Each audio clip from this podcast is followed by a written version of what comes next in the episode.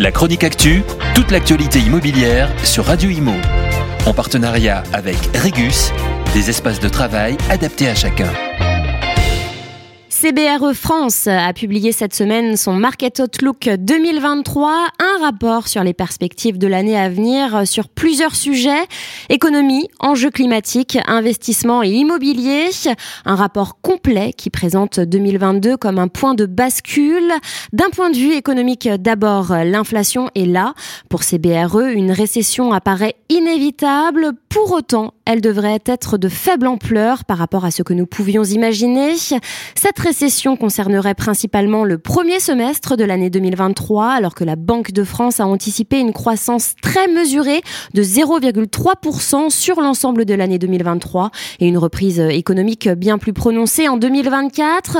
En ce qui concerne l'immobilier professionnel, les différentes classes d'actifs ne sont pas logées à la même enseigne. Outre les aspects économiques évoqués, le changement climatique et ses effets ont un impact sur l'immobilier, en ligne de mire des émissions de gaz à effet de serre trop élevées et des politiques et réglementations qui évoluent pour les contrer. Pour les investisseurs, l'enjeu se situera sûrement sur la collecte, le traitement et l'analyse des données. Le bâtiment va être repensé autour des enjeux liés à la mobilité, la densification et la sobriété. Ces changements vont donc impacter le marché de l'investissement qui ne retrouvera des couleurs qu'à la fin de l'année 2023. Concernant les bureaux, la demande en Ile-de-France ainsi qu'en région sera en léger recul. Cette contraction sera de l'ordre de 5 à 10 avec des perspectives forcément plus favorables aux bureaux situés dans les quartiers centraux, neufs ou restructurés, qui sont plus vertueux sur le plan environnemental. La classe logistique va également être impactée, notamment par les tensions foncières, la conjoncture macroéconomique et des loyers qui repartiront à la hausse. Le secteur des commerces est quant à lui à un niveau toujours inférieur à son niveau d'avant-pandémie, mais il connaît un rebond structurel.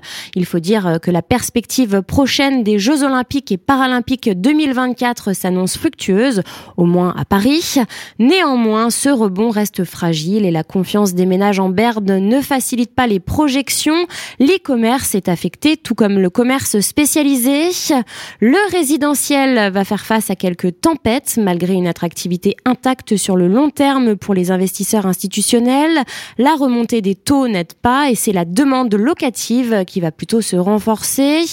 Pour le secteur hôtelier, enfin, après deux années post-Covid en chute libre, 2022 s'avère meilleur, la fréquentation ayant repris activement depuis le printemps.